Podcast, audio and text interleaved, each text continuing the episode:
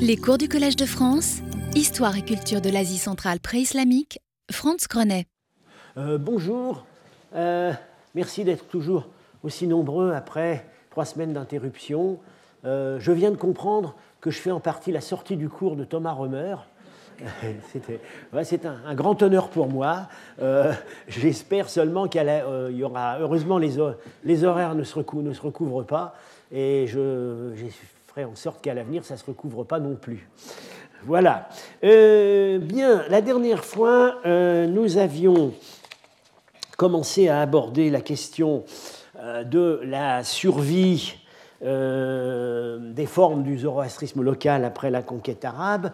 On avait vu que dans le cas de Samarcande, euh, en fait, c'est le. On avait vu une survie modeste mais incontestable à Penjikent.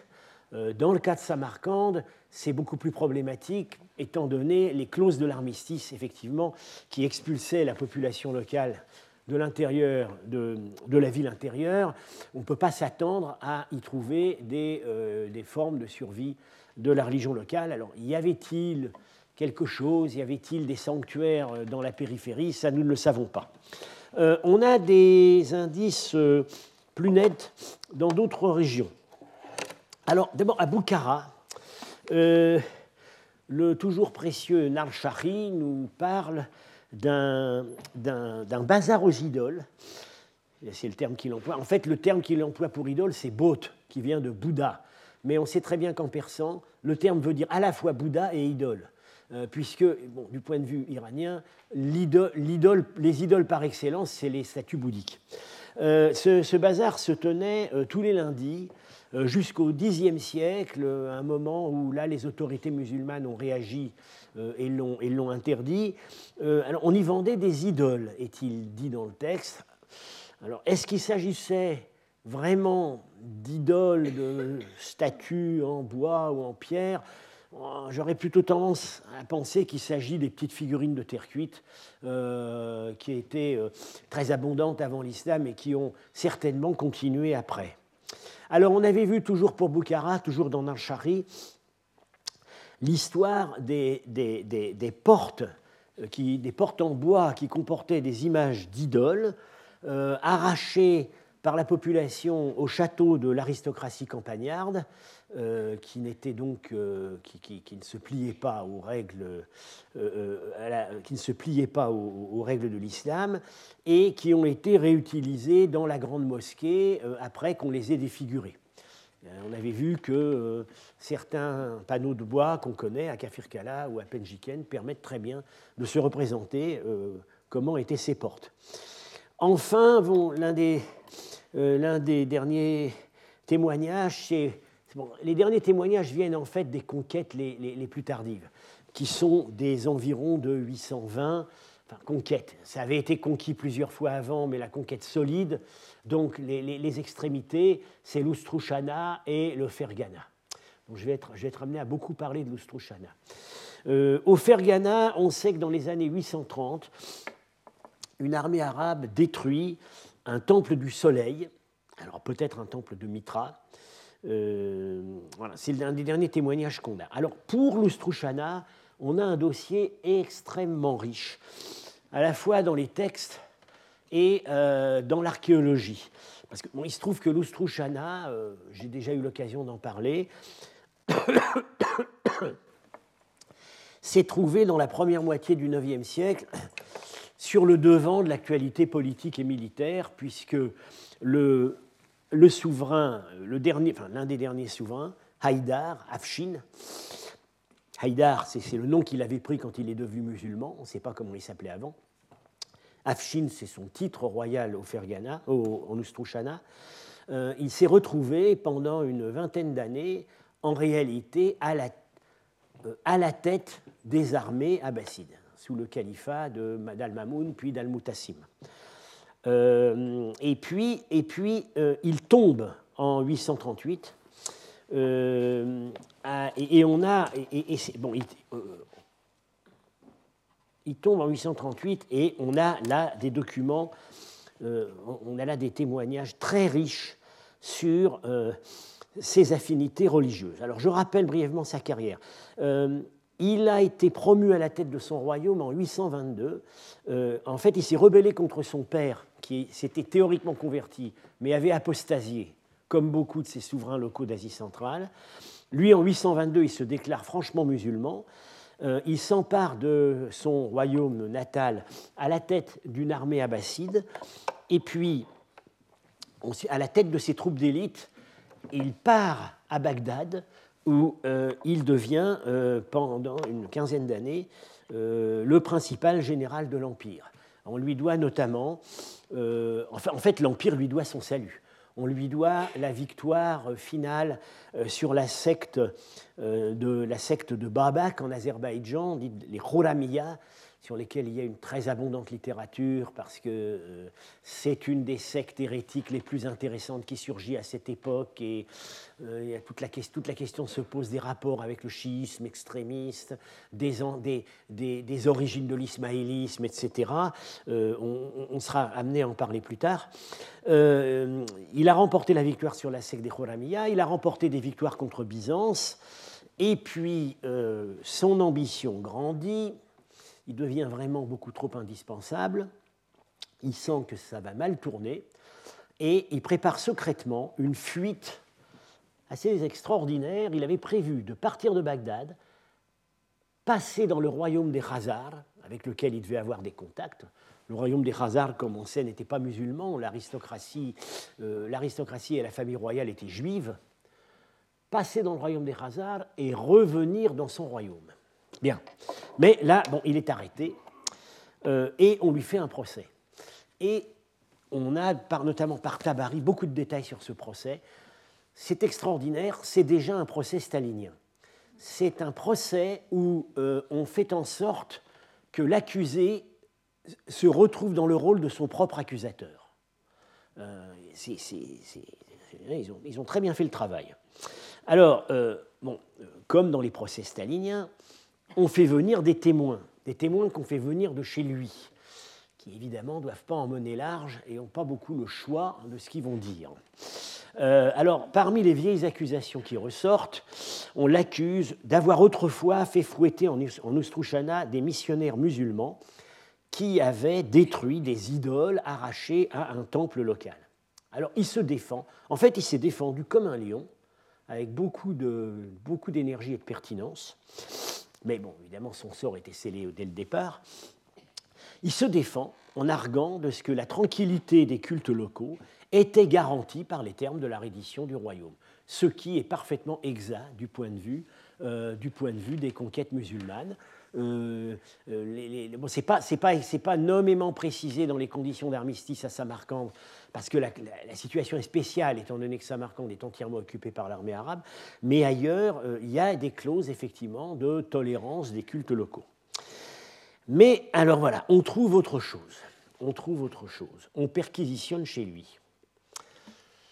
Dans sa résidence, donc à Samara, entre-temps les califes ont déménagé euh, la cour a déménagé de Bagdad à Samara, ils trouvèrent un tabernacle contenant l'image d'un homme, taillé dans du bois et couverte de nombreux ornements et joyaux, et ayant dans ses oreilles deux pierres blanches recouvertes d'un filigrane d'or complexe. Ah, vous voyez, le, style, c'est du procès-verbal de gendarme. C'est un procès-verbal de perquisition, où on raconte exactement ce qu'on a trouvé. Ils tirèrent de sa résidence des images grotesques, des idoles, des choses de ce genre.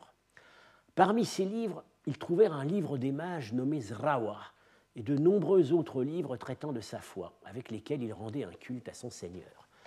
Alors Zrawa, on n'est pas très sûr de la lecture, ça pourrait être Zurwan, le dieu iranien du temps, euh, qui faisait l'objet de beaucoup de spéculations euh, à la fin de l'époque sassanide. Euh, le, genre d'idole qu'on a trouvé taillée dans du bois. Bon, bah, bah, en voilà une, mais évidemment, ce n'est pas, pas, celle qu'on a trouvée dans sa maison, mais euh, ça devait ressembler beaucoup. Elle a été trouvée dans euh, euh, une grotte à Kouhissor, au, Tadjikistan, pas loin de l'Oustrouchana, son pays. Donc il faut imaginer que c'est ça qu'il avait chez lui. Alors l'idole est nue. Elle est nue parce qu'elle était habillée, évidemment. Elle était couverte de plaques, métalliques, elle était habillée. Et vous voyez, on a trouvé avec ce qu'elle avait sur la tête, c'est-à-dire le cercle solaire, le cercle solaire dans le croissant lunaire. C'est vraisemblablement un dieu solaire, ça pourrait être Mitra.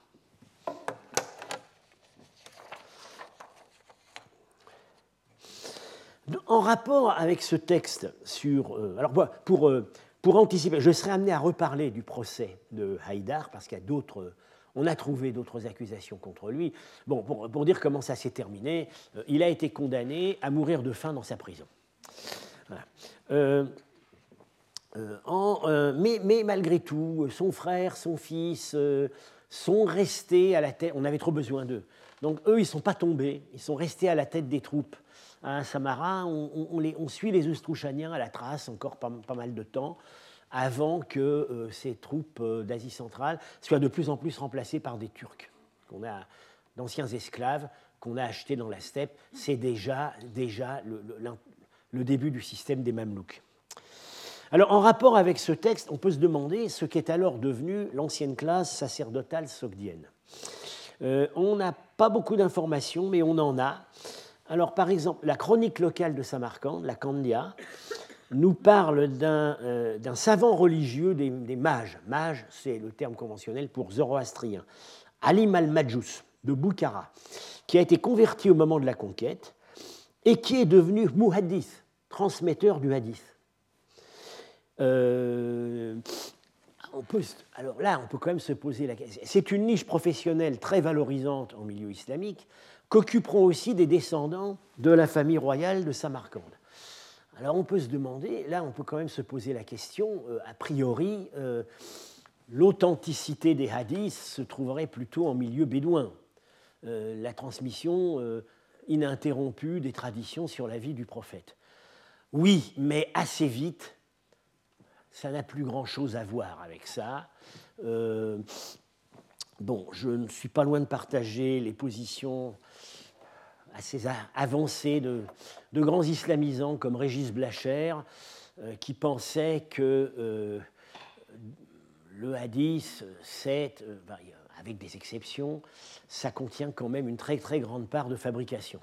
Et plus la chaîne de transmission, ah, Blacher avait montré que plus la chaîne de transmission a l'air crédible, euh, avec vraiment des, le grand-père qui a parlé à son grand-père qui avait connu euh, le cousin du prophète, etc.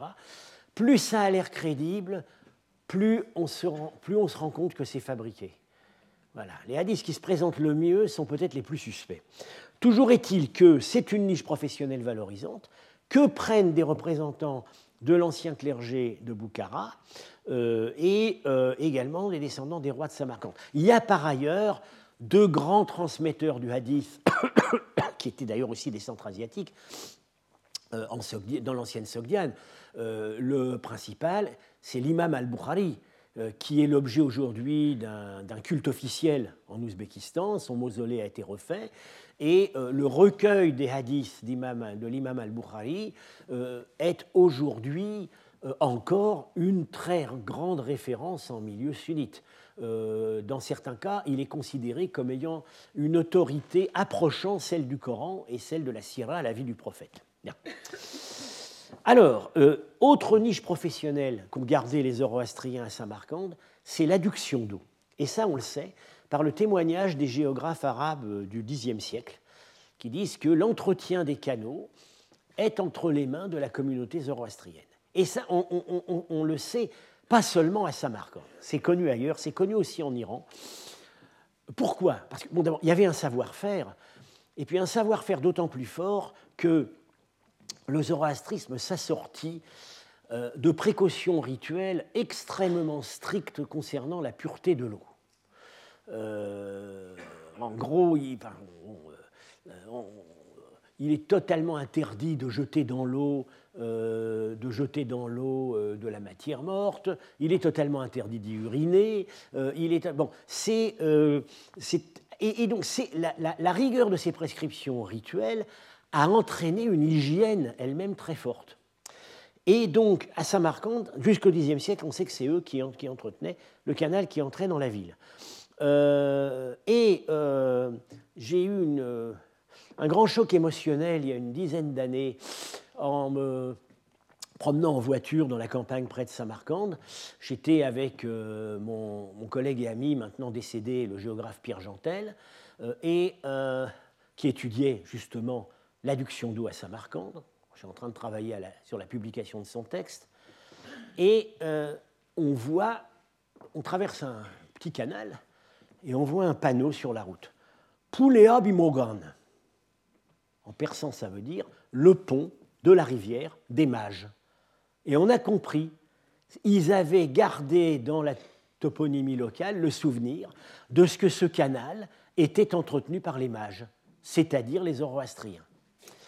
Euh, alors, euh, euh, toujours sur ces Zoroastriens de Samarcande, on a quand même l'impression d'une perte d'autonomie par rapport aux Zoroastriens d'Iran. Parce qu'on a un témoignage, leur clergé, qui, je l'ai dit pour la période préislamique, n'apparaît pas tellement structuré par rapport à ce qu'on a dans l'Iran sassanide. Euh, leur clergé, apparemment vers 830, on tombe à l'époque du procès de l'Afshin à Bagdad, euh, euh, leur, clergé semble avoir à ce moment-là reconnu l'autorité du chef des zoroastriens d'Iran. Alors plus précisément, on a un témoignage dans un texte euh, zoroastrien tardif qu'on appelle une rivoyat. Ce sont des lettres que s'échangeaient les zoroastriens d'Iran et les parsis euh, à partir du XVe siècle sur des questions rituelles. Et là, il y a un témoignage qui a survécu que vers 830, les zoroastriens de Samarcande se sont adressés au chef des zoroastriens d'Iran qui résidait en fait dans le Fars, du côté de Persépolis, mais qui était accrédité aussi, qui était un grand personnage de la cour de Bagdad. Euh, ils se sont adressés à lui. Le titre de ces chefs des Zoroastriens, c'est Houdenan Peshobai à l'époque. À l'époque sassanide, c'était euh, euh, euh, euh Mobedan Mobed, le chef, le mage des mages. À l'époque islamique, ce titre n'existe plus. On a Houdenan Peshobai, qui veut dire le chef des gens de la bonne religion bonne religion du point de vue zoroastrien. Et euh, ces zoroastriens de Samarcande demandent un avis technique pour la façon de reconstruire une tour du silence qui a été détruite, peut-être à l'occasion des troubles qu'il y a eu à Samarcande dans les années précédentes. Et ça, euh, c'est quelque chose qui n'aurait pas été vraiment imaginable euh, avant, l'époque islamique. On a l'impression que ce clergé qui était peu structuré, aurait, après la conquête, choisi de se fondre dans l'ensemble de la minorité zoroastrienne du califat pour bénéficier de la relative protection accordée par les califes. Parce qu'à ce titre, ils avaient donc le statut de dhimmi, protégé, euh, euh, et, dans certaines conditions, pas toujours, ils pouvaient être reconnus comme religion du livre. Euh, ce qui euh, les mettait, pouvait les mettre sur un pied d'égalité avec les juifs et les chrétiens. En tout cas, après le Xe siècle, on n'a plus de témoignages sur la communauté zoroastrienne en Sogdiane. Euh, on ne sait pas, pareil, au Khwarezm, on a encore par Biruni des descriptions des pratiques funéraires, du calendrier zoroastrien toujours en vigueur avec ses fêtes jusque vers l'an 1000. Puis après, on n'a plus d'informations on ne sait pas quand est-ce que ces communautés se sont éteintes. Euh, peut-être à la conquête mongole. On les termine très obscurément. Euh, le dernier endroit, semble-t-il, où on rencontrait des gens qui se disaient zoroastriens, euh, aurait été le Badarchan, au. Au XIIIe siècle. Donc, le Badarchan entre, voilà, par là, entre, entre le Tadjikistan et l'Afghanistan. Curieusement, le Badarchan va devenir, était à cette époque et est resté encore aujourd'hui une terre ismaélienne. Euh, et donc, euh, on peut se demander si là, il n'y aurait pas eu un phénomène de substrat. Euh, alors, on a vu le sort du clergé. Alors, je vais dire, il faut dire maintenant, il faut envisager donc le sort de la haute noblesse. Donc, cette haute noblesse locale ni sogdienne ni turque, turco-sogdienne, puisque je l'ai dit, On a des noms turcs, des noms sogdiens qui alternent dans les dynasties. C'est une même classe militaire, une même classe dirigeante. Euh, et on a vu que cette noblesse euh, locale, au moment de la conquête, elle n'a pas été tout à fait à la hauteur de ses, de ses obligations, puisque euh, les Arabes ont su magistralement jouer sur les, divisions internes. Alors, au début de la conquête, au moins à Boukhara et Samarcande, euh, moyennant une acceptation plutôt formelle de l'islam, ils ont su négocier leur soumission contre la reconnaissance de pouvoir qu'ils n'avaient jamais eu auparavant. On a vu ça quand on a étudié l'accord d'armistice de Samarcande, l'hérédité du trône, qu'ils n'avaient pas auparavant, c'était une royauté en fait élective par l'Assemblée du peuple, et le contrôle de la fiscalité. Ils étaient responsables auprès des autorités musulmanes de la collecte de l'impôt euh, foncier euh, et ils le resteront et de la jizya l'impôt sur les infidèles et ils le resteront euh, probablement assez avant dans le 8e siècle. ils gardent aussi alors ils gardent une ancienne fonction qui est la levée des troupes locales et on voit que dans certains cas effectivement quand les arabes ont besoin de renforts à leurs propres troupes ils s'adressent aux anciens souverains locaux pour lever des compléments dans la population.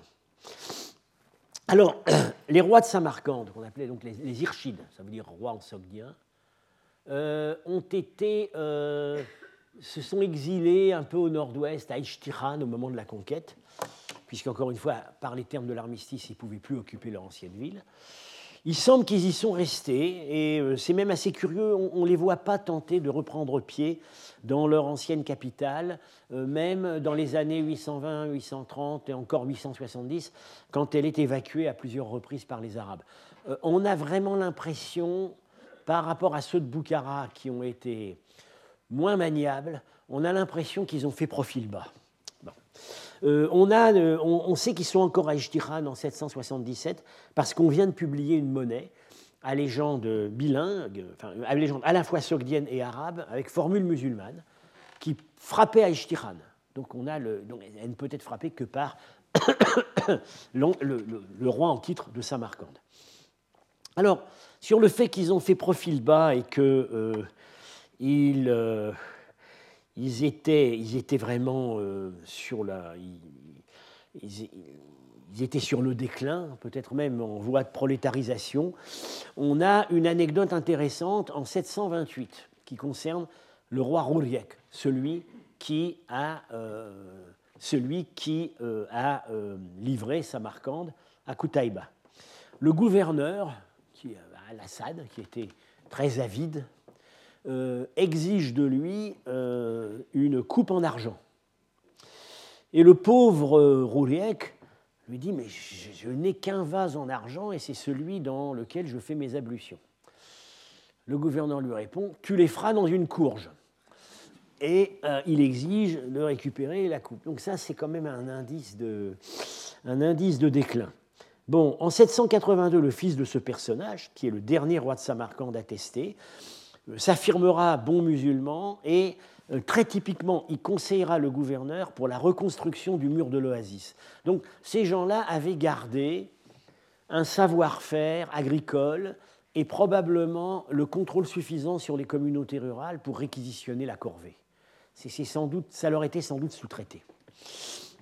Mais pour le reste, alors là je vous renvoie, euh, je le ferai à plusieurs reprises ensuite, au livre de, de Yuri Kariev, dont j'ai montré la couverture à mon premier cours, euh, Samarkand et le Sogd à l'époque abbasside, où tout ça est extrêmement bien expliqué et analysé. On voit le rôle politique des anciennes familles royales qui décroître progressivement. Dans les événements qui secouent euh, l'Asie centrale et notamment la Sogdiane, d'épisode en épisode, on les voit jouer un rôle de moins en moins important. Et en fait, ceux qui désormais jouent le rôle important, ce sont les mawalis, c'est-à-dire les convertis à l'islam, et des couches sociales en fait inférieures. Euh, la dernière, bon, sous Abu Muslim, euh, ils ont, en fait, ils n'ont pas pris part, ils, n'ont pas véritablement pris part à la révolution abbasside. Euh, sous, pendant la révolte de l'hérésiarque Mukanna, qui occupe donc entre 775 et 780, enfin le prophète Muqadna, qui occupe ici toute la zone indiquée en vert. Euh, il, euh, il, semble, au moins le roi de Boukhara semble avoir essayé de pêcher en eau trouble, euh, de, mais peut-être ce qu'il, peut-être par l'intermédiaire de Muqadna, il voulait prendre langue avec les Turcs qui n'étaient plus apparus sur la scène en Asie centrale depuis les années 730 et qui reviennent à ce moment-là. C'est probablement en fait la, parce que c'était la seule carte politique alternative euh, au califat. C'était une domination turque. Euh, en fait, euh, à partir de l'arrivée sur le trône califat, enfin, comme, gouverneur du Khorasan, puis sur le trône califal, du calife al-Mamoun, le deuxième fils d'Haroun al-Rachid, qui par ailleurs est un intellectuel raffiné qui, euh, qui, fait venir d'Asie centrale euh, beaucoup de, euh, savants locaux. Il y a une sorte de pacte conclu avec la noblesse locale. En fait, on les exfiltre. On les, aspire dans la nouvelle capitale de Samara et on leur confie les troupes d'élite. Ce qui, d'une certaine façon, c'est une façon bien connu dans, euh, dans beaucoup d'empires, euh, le dernier ayant été l'Empire russe. Euh, c'est une très bonne façon de pacifier deux frontières. on va retirer les élites militaires potentiellement insubordonnées à une frontière à un bout, et on va les transporter soit dans la capitale, soit à l'autre bout. Et en fait, du coup, on dégarnit des provinces qui auraient pu être tentées de faire sécession, mais on garnit les troupes d'élite de la capitale et du front opposé. Et généralement, il se produit dans ces cas-là un syndrome de Stockholm, c'est que ces, déportés deviennent, euh, se mettent totalement au service de la puissance qui les a transportés. Euh, il y a de magnifiques exemples sous les tsars, euh, avec la, conquête, la conquête de l'Asie centrale qu'on a faite très largement avec des Polonais. Euh, les, des populations du Caucase qu'on a transportées à l'Est, etc. Je ne parle pas des déportations de Staline, c'est autre chose. Mais euh, on voit très bien. Euh, J'ai un exemple que je cite toujours, je l'ai peut-être déjà cité à ce cours. Quand les Sassanides font une dernière tentative pour soumettre la Bactriane vers, 700, vers 620, leur général, c'est un, prince arménien qui s'appelle Sempat Bagratouni. Euh, le commandant de l'armée d'Alexandre Ier à Borodino, c'est Bagration, euh, prince georgien mais d'origine arménienne. C'est la même famille et c'est le le même mécanisme. C'est les élites, des élites potentiellement insubordonnées, qu'on met à la tête de, de, grandes opérations militaires où elles font des merveilles. Euh, alors que ces, euh, ces princes d'Asie centrale qui se sont retrouvés donc à, l'ouest, euh, en réalité se fondent un peu dans le paysage. Après la répression du plus brillant d'entre eux, donc Haïdar Afshin, dont je vais être amené à reparler maintenant, ils intègrent la bonne société de Samara et de Bagdad, et on les voit, on les suit, hein, on suit leurs descendants, mais ils se fondent parmi les élites iraniennes islamisées. Alors, on voit qu'en 838, un descendant des rois de Samarcande, qui s'appelle Marsborn, euh, en fait, au départ, c'est un titre. Il avait dû avoir un apanage frontalier euh, il, y avait, il, y a une zone qui s'appelle, un canton qui s'appelle encore Marsborn, au nord de Samarcande. Probablement, il avait eu ça comme apanage. Et puis, son titre, parce que ça veut dire Marsborn, ça veut dire gardien des marches, margrave. Et probablement, c'est devenu son nom. On a pris ça pour son nom. Alors, ce Marsborn, indigne héritier de la noble dynastie des rois de Samarcande, collaborera bassement au procès de l'Afshin et euh, un autre qui collabora bassement, c'est le, chef de la, de la communauté zoroastrienne d'Iran. Mais là, on peut penser que les zoroastriens pur jus ne rechignaient à considérer comme vraiment étant les leurs des zoroastriens d'Asie centrale qui gardaient des pratiques idolâtriques. Alors, il y a un texte, toujours dans Tabari, tout à fait extraordinaire. Alors là, voilà, on est en. Là, là on est en plein. C'est le procès de Boukharine, euh, où, euh, à Moscou en, 1830, en 1937, où on prend des termes qu'il a employés et on les retourne, on leur, fait donner, on leur donne un sens qui se retourne contre lui. C'est exactement ce qui est arrivé au pauvre Haïdar Afshin. Marsband, donc Marsband collabore avec le grand cadi euh, qui est chargé d'instruire le procès en, euh, en polythéisme de l'ancien homme fort du régime. Marsband demanda Comment le peuple de ta province s'adresse-t-il à toi dans ses lettres? Lafshin répondit Comme il le faisait pour mon père et mon grand-père. Marsband dit Explique cela. Mais Lafshin répliqua Je ne le ferai pas. Euh, Marsband dit N'écrivent-ils pas ceci et cela dans la langue de l'Oustrouchana Lafshin admit Oui, c'est vrai. Marsband continua Ceci ne signifie-t-il pas en arabe La langue de l'Oustrouchana, c'est du Sogdien, évidemment. Marsband continua Ceci ne signifie-t-il pas en arabe Au Dieu des dieux de la part de son serviteur X, fils de Y euh, Haïdar dit Oui, c'est vrai. Muhammad ben Abdel Malik, le grand cadi, alors demanda est-ce qu'un musulman se laisse désigner ainsi? Qu'en était-il de Pharaon lorsqu'il disait à son peuple Je suis votre Seigneur suprême Lafchine répondit C'était la coutume de mon peuple lorsqu'il s'adressait à mon père et à mon grand-père, ou à moi avant que je devienne musulman. Et je ne souhaitais pas déchoir vis-à-vis d'eux et ainsi affecter euh, leur obéissance envers moi. Il, avait de la, répartie. Hein. Alors, quand on regarde ce texte, c'est de la manipulation totale. Marsband a détourné, on voit très bien ce qui était écrit en sogdien dans les lettres reçues par Lafshin. Marsband a détourné le sens de la formule. Parce que, euh, en fait, ce qui, au nom des dieux, euh, euh, au Dieu des dieux, en sogdien, ça devait être écrit Varandvar, le Dieu des dieux. Mais Vag, c'est-à-dire bag, bag en Pélévi. Ça veut dire à la fois Dieu, mais ça veut dire aussi Seigneur, euh, sœur. Et donc, euh, Marsborn, qui sait parfaitement de quoi il s'agit, détourne le, sens de la lettre en prétendant que euh, Alafshin, destinateur de la lettre, s'assimile au dieu païen. Mais Bon, il savait parfaitement, évidemment, ce que tout ça voulait dire. Or, Varandvang, c'était très approprié comme titre pour l'Afshin d'Ostrushana. Parce que l'Afshin, c'est un titre intermédiaire, en fait. Ils se sont jamais vraiment proclamés rois. Donc c'est un titre intermédiaire entre le seigneur local, seigneur de principauté, Var, qu'on trouve souvent sous la forme Rouf, et le Irshid, roi à proprement parler, qui est le titre des rois de Samarcande. Afshin, c'est intermédiaire. Alors, une bonne façon de traduire ça en sogdien, euh, c'était de, d'écrire par grande vague, Seigneur des seigneurs. Celui qui n'est pas roi, mais qui malgré tout est au-dessus des seigneurs. Et évidemment, les gens qui instruisaient le procès savaient parfaitement ça.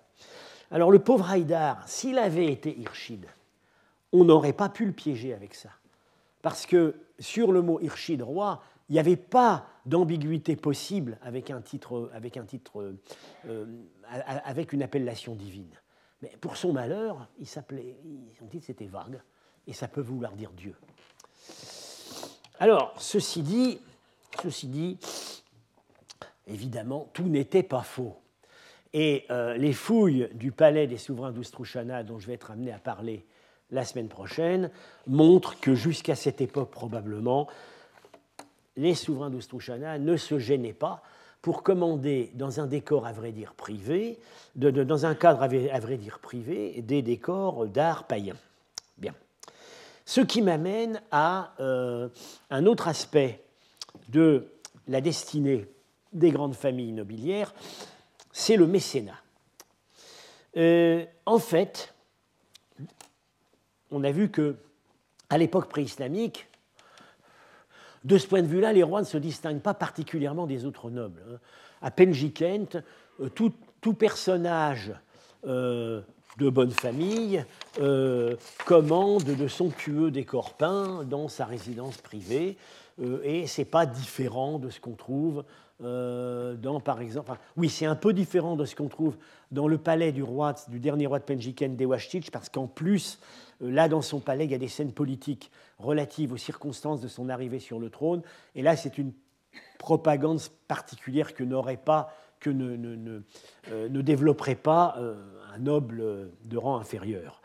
Mais euh, on voit très bien que après la conquête islamique, les seuls personnages locaux qui conservent les moyens de grosses commandes artistiques sur des thèmes traditionnels, qui conservent les moyens financiers et aussi les moyens, disons, les moyens sociaux, voilà, on ne va pas s'attaquer de front à eux. Ce sont les rois de Boukhara. On n'a aucune, indication, encore une fois, sur des activités de mécénat des rois de Samarcande. Bah, les pauvres, s'ils en sont réduits à faire leurs ablutions dans une courge, ils ne devaient pas euh, avoir vraiment les moyens de se commander des peintures pour leur salon. Bon, mais euh, le roi de Boukhara, jusqu'en 739, et encore jusqu'en 782, dans un style renouvelé. Hein, et puis, les derniers, les derniers grands mécènes qu'on voit, ce sont les Afshin d'Ostrushana, jusqu'à une époque qui probablement précède immédiatement celle de notre malheureuse Haïdar. Alors, commençons par les rois de Boukhara. Euh, le, euh, voilà, euh, leur titre c'était Boukhar seigneur de Boukhara. pour cette époque, on en connaît d'autres, hein, mais disons, ceux à qui on peut attribuer des, des, décors peints dans leur palais de Valarcha, dont je vais parler dans un instant, ce sont ces trois-là. Tokespade, Kotaiba et Bunyat. Je vais être amené à revenir là-dessus.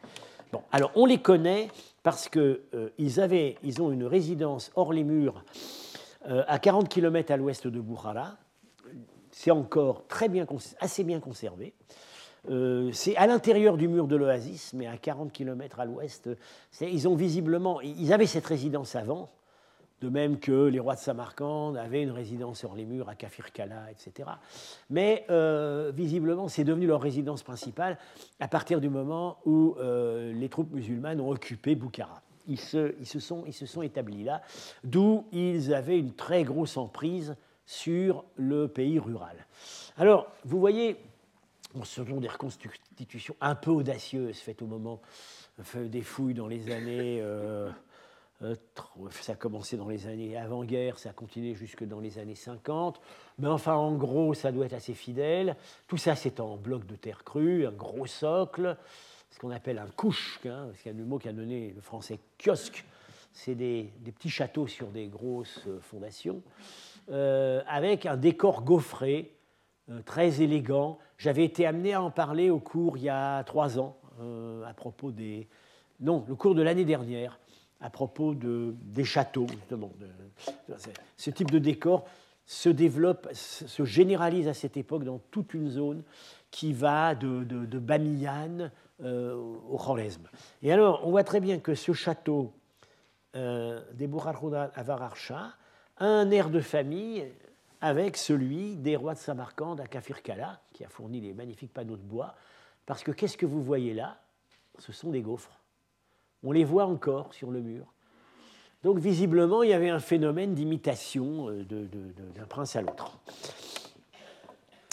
Euh, alors, la zone palatiale telle qu'elle nous est connue euh, semble apparaître vers la fin du 7e siècle, et elle a connu plusieurs restructurations du plan et du décor, jusqu'à son abandon en 782, suite à l'exécution du dernier occupant. Donc, en gros, ça a un siècle d'existence, mais euh, pendant ce siècle, on a beaucoup reconstruit et beaucoup redécoré.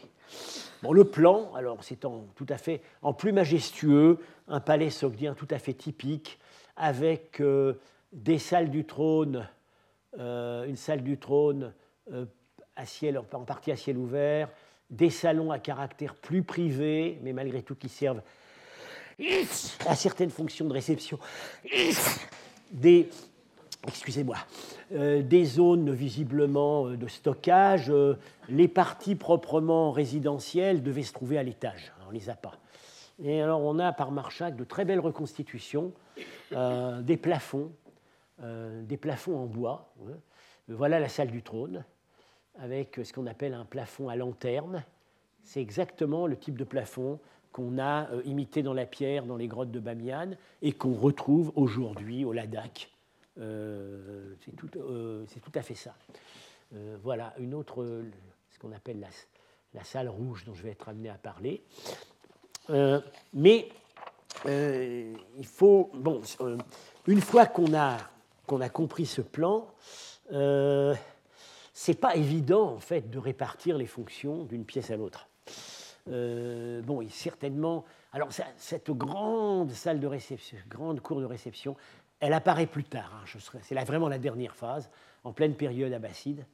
Mais vous voyez, on a, on a l'impression que évidemment, plus c'est grand, moins c'est couvert, plus c'est public.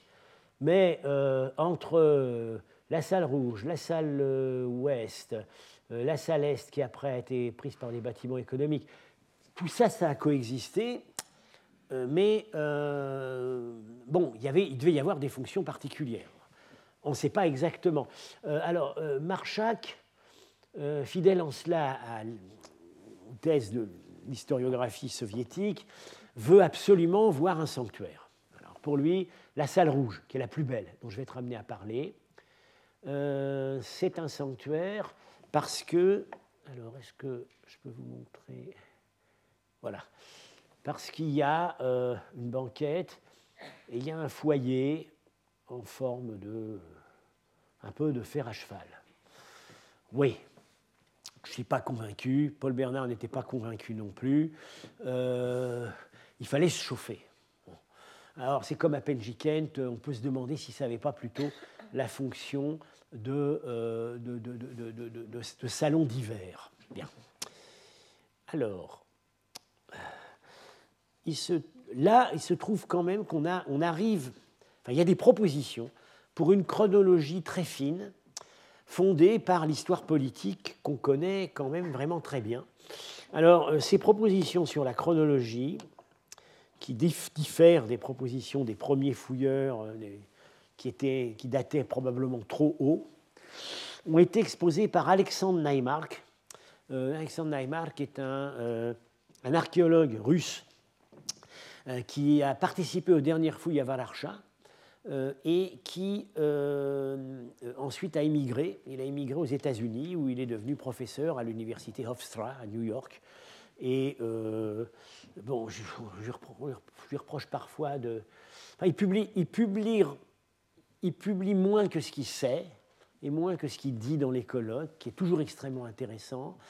Et il publie ça dans des endroits complètement introuvables. Euh, donc, euh, on lui dit parfois qu'il devrait quand même faire un livre. Non.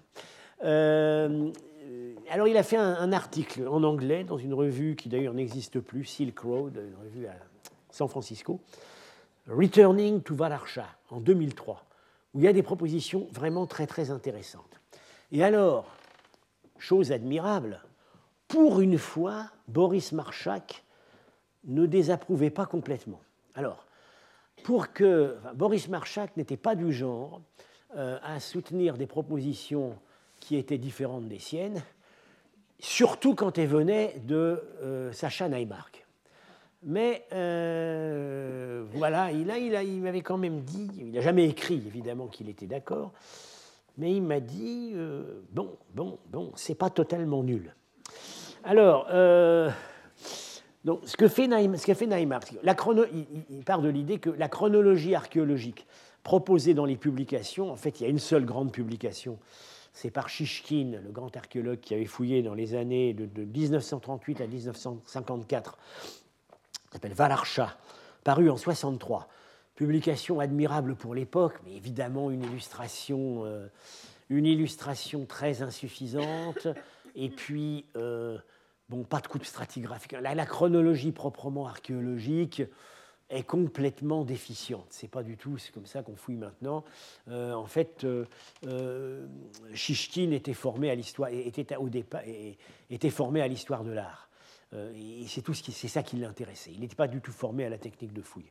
Alors pour suppléer à la chronologie déficiente, euh, raisonne à partir de la succession des rois, en mettant en rapport certains choix de commande avec ce qu'on sait, et on sait pas mal de choses, sur les orientations de tel ou tel roi.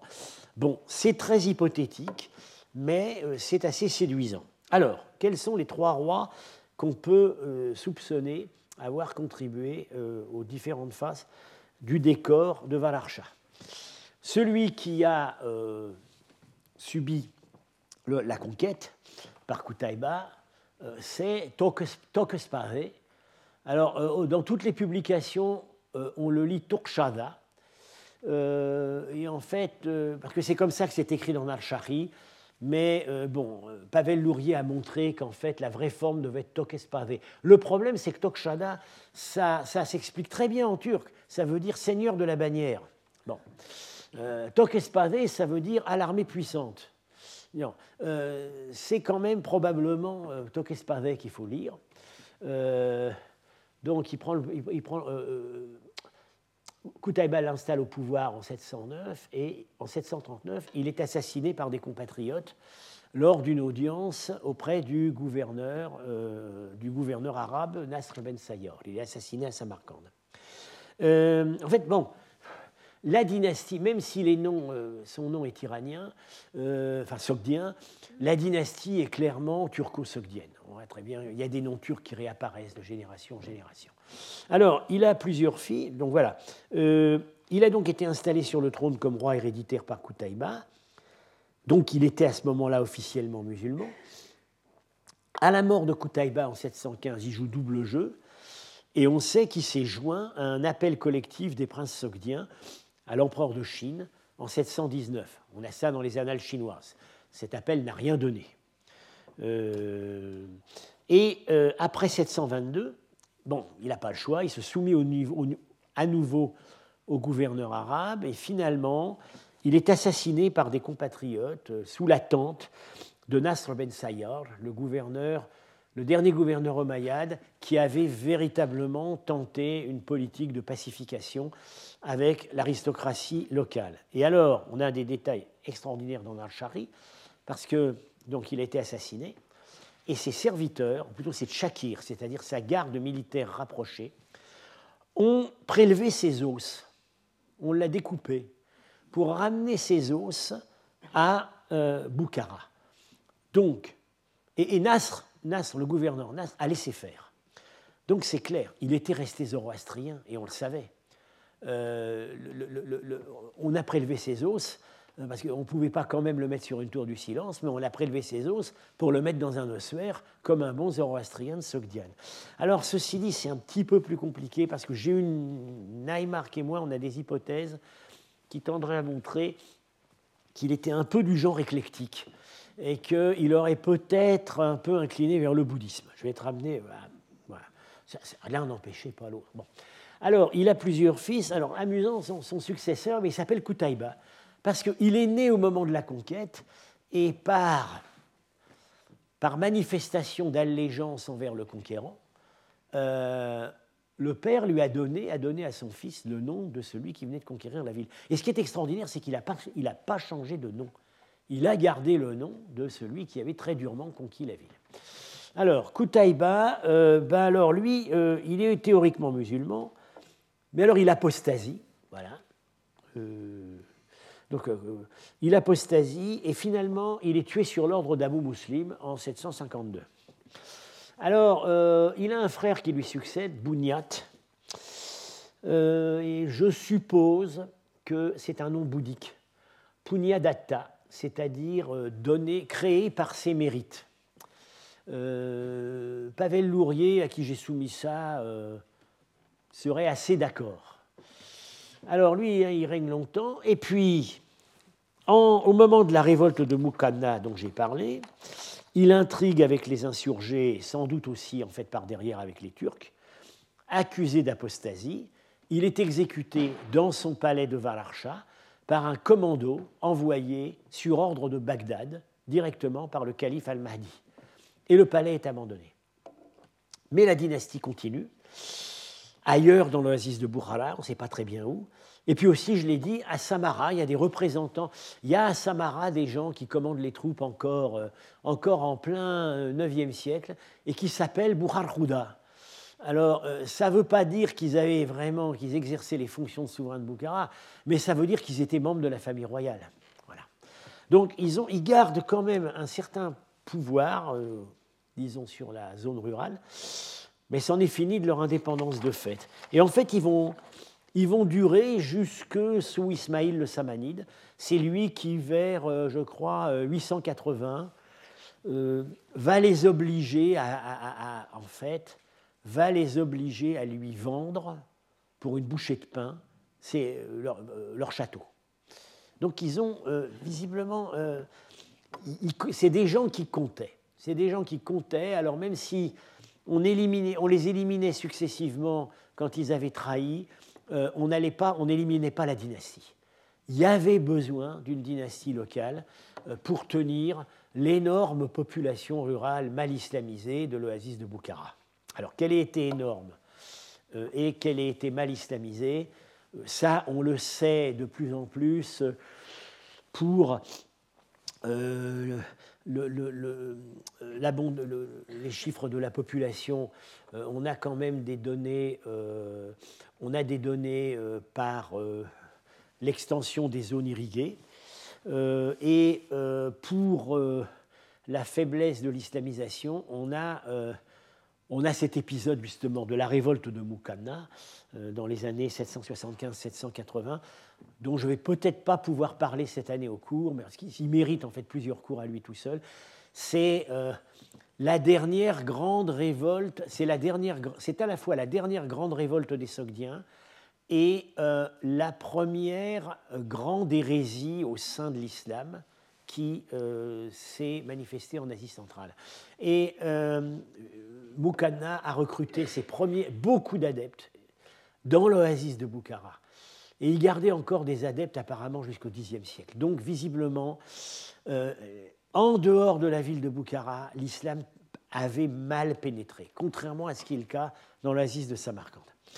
Alors, il y a, euh, d'après, si on suit Neymark, il y a deux salles dont on peut attribuer les décors à Tokespavé euh, successivement. Ce sont deux programmes qui, en fait, euh, se sont suivis l'un l'autre.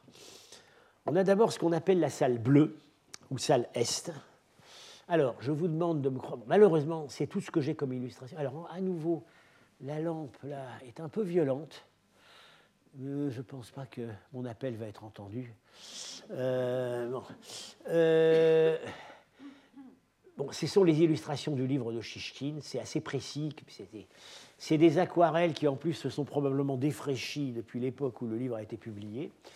Euh, livre qui m'a été livre rarissime qui m'a été donné par la fille de Chichkin, qui lui a succédé dans les fouilles. Euh, alors, on voit le couple royal. Vous voyez, ici, je vous demande de me croire. Ici, c'est le souverain à genoux, avec sa grande épée et sa dague. Et là, c'est sa femme. Et vous voyez, elle est à la turque, avec ses grandes nattes, là, qui lui tombent sur la poitrine. C'est pas la coiffure, ça, c'est vraiment la coiffure à la turque.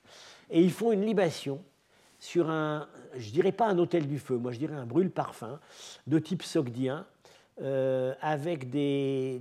C'est typiquement les, les brûle-parfums sogdiens avec des clochettes qui pendouillent. Là, il y a un personnage, un petit personnage agenouillé.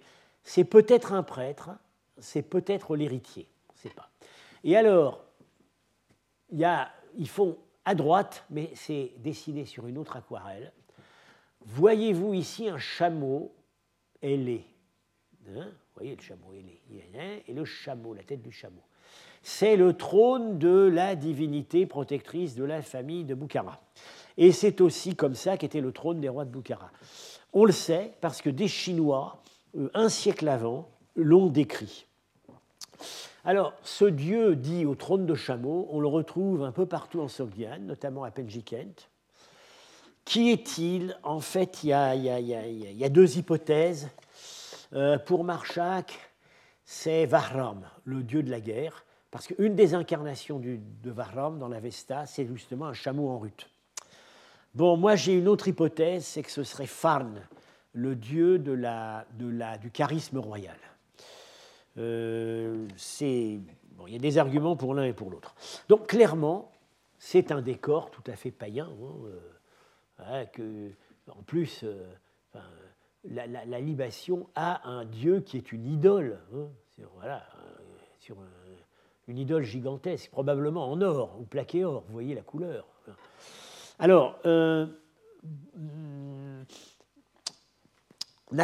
euh, pense pouvoir dater ce décor des années à peu près 720, c'est-à-dire le moment où euh, rejette son allégeance aux musulmans, envoie des, des, envoyés en Chine, etc., croit pouvoir euh, retrouver une indépendance. Mais, mais, mais, curieusement, ce très beau décor, avant même d'avoir été achevé, est détruit et entièrement modifié. On reconstruit quelque chose de différent, très peu de temps après. Et là, c'est évidemment, c'est le décor, c'est là, c'est ce qu'on appelle la salle rouge. C'est le décor le plus somptueux, aussi le plus énigmatique. Alors je m'y arrête en détail parce que, si tout va bien, en octobre 2021, vous pourrez le contempler en vraie grandeur au Louvre. 12 euh, mètres sur 12 mètres. Et euh, on, espère reconstituer la toiture. On a, de la hauteur sous plafond, on a la, on a la cour Napoléon. Bon. Euh, alors, c'est quand même un scoop parce que ce décor, personne jusqu'à présent ne l'avait vu en entier. Parce qu'il a été prélevé morceau par morceau au fur et à mesure que la fouille progressait. Ça a commencé en 1938, ça a continué dans les années 50. Personne ne l'a jamais vu en entier. Et alors, il est actuellement dispersé. Il y a des bouts à Tashkent, euh, il y a des bouts euh, à l'Ermitage, il y a des bouts à Moscou, et euh, il y a des bouts à Bukhara, au musée de. Et, théoriquement, théoriquement, nous avons maintenant l'accord des autorités et ouzbèques et russes pour tout rassembler à Paris. Alors, la reconstruction la plus plausible a été proposée euh, dans un article par Marchak. On aurait. Alors, voilà, c'est un, ce qu'il il reconstitue, en fait, on sait que c'était comme ça, un décor sur trois niveaux. Ça, c'est bon, assez typique de la, de, de la peinture sogdienne ce sont des, panneaux, des, des, bandes hiérarchisées. Sauf que là, euh, c'est vraiment, euh, d'habitude, à Penjikent, euh, en bas, on aurait des fables. Au milieu, sur plusieurs bandeaux, on aurait des scènes épiques. on aurait une divinité sur le mur face à l'entrée. Ici, on ne l'a pas. Là, c'est différent. Alors, tout en haut, Marchak reconstitue, d'après des fragments, un arbre paradisiaque gardé par des griffons. Alors euh, voilà, je vous demande là encore de me croire. C'est les planches de Chichkin. Voilà la tête du griffon. Vous le voyez, hein, avec son petit œil malicieux et son oreille pointue. Et voilà l'arbre paradisiaque qui se déploie au-dessus de sa tête. Voilà, donc je pense que Marchak a assez raison de reconstituer ça comme ça. Alors, bon, arbre paradisiaque gardé par des griffons. Qu'est-ce qu'on peut dire de ça? Le griffon, donc euh, animal composite à corps de lion, euh, aile et euh, tête et bec de rapace. Bon, c'est un vieux thème mythologique et iconographique à la fois grec, proche oriental et scythe. Hein.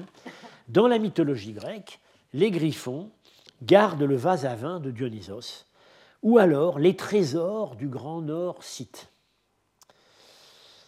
Alors, est-ce que c'est ça ici? Et est-ce que ça pourrait pas être autre chose Je pense que ça pourrait être un mythe proprement euh, iranien, euh, qui est, qu'on a dans les textes zoroastriens, qui est le simorgue, euh, l'oiseau fantastique, qui garde l'arbre de toutes les semences. Et en fait, il joue le simorgue se met sur l'arbre, il agite ses ailes. l'arbre que vous voyez ici, donc quand même très très exubérant, perd ses fruits, ses graines, hein, et va féconder la terre entière. bon, il se trouve que le nom du Simorg, sous la forme moyenne iranienne Senmur, qui veut dire étymologiquement en fait l'oiseau aigle, euh, est attesté dans les textes sogdiens. Et par ailleurs, le thème iconographique du Simorg, alors voilà, voilà ce que reconstitue Marchak, les griffons avec l'arbre. Tout ça, euh, tout ce que je vous dis là, hein, euh, c'est sorti de ma cervelle en préparant le cours. C'est pas dans mes prédécesseurs, mais euh, voilà, c'est, c'est, je me lâche, parce que avec, avec un décor de cette aussi splendide où il y a visiblement il y a des intentions symboliques très fortes derrière, ben, il faut de temps en temps se lâcher pour espérer arriver à trouver quelque chose. Alors, dans l'art sassanide, on a ce. C'est pas vraiment un griffon, mais enfin, ça ressemble quand même, c'est plus proche d'un aigle, mais il a quand même les oreilles du griffon. Hein. Euh, on l'a euh, sur un seau ici, et on l'a sur un grand plat. Et alors, vous voyez, euh, ce qui est mystérieux, c'est qu'il enlève une jeune fille qui consent à son enlèvement puisqu'elle le nourrit. Voilà. Mais, et ça, c'est un thème qui semble venir de l'art bouddhique, mais qu'on n'a pas dans les mythes iraniens. Euh, le, le, enlève bien quelqu'un, mais c'est c'est le, petit garçon aux cheveux blancs qui l'a emmené dans son nid pour le sauver, etc. Euh, il y avait un magnifique spectacle sur Zal et Rostam euh, au musée du Quai Branly il y a deux mois, et c'était extrêmement bien fait. et alors, vous voyez, l'arbre de toutes les semences, eh ben, il serait là autour. C'est Marchak qui avait, compris ça. Parce que si vous regardez ce décor, il n'y a pas un élément floral ou, de, de feuilles qui est identique à l'autre. C'est-à-dire qu'on a voulu exprimer la totalité du règne végétal. Et je pense que c'est peut-être ce qu'on aurait là aussi. Donc là, on aurait un thème mythologique euh, proprement iranien. Alors, je vous laisse là-dessus parce que les spéculations vont continuer la semaine prochaine avec le décor euh, moyen, le, bandeau moyen et toutes ces bêtes là, et puis avec le décor, du bas. Voilà, je vous dis donc à la semaine prochaine, ce sera l'avant-dernier cours. Le dernier cours sera le euh, combien? Le 28. Retrouvez tous les contenus du Collège de France sur www.colège-2-france.fr.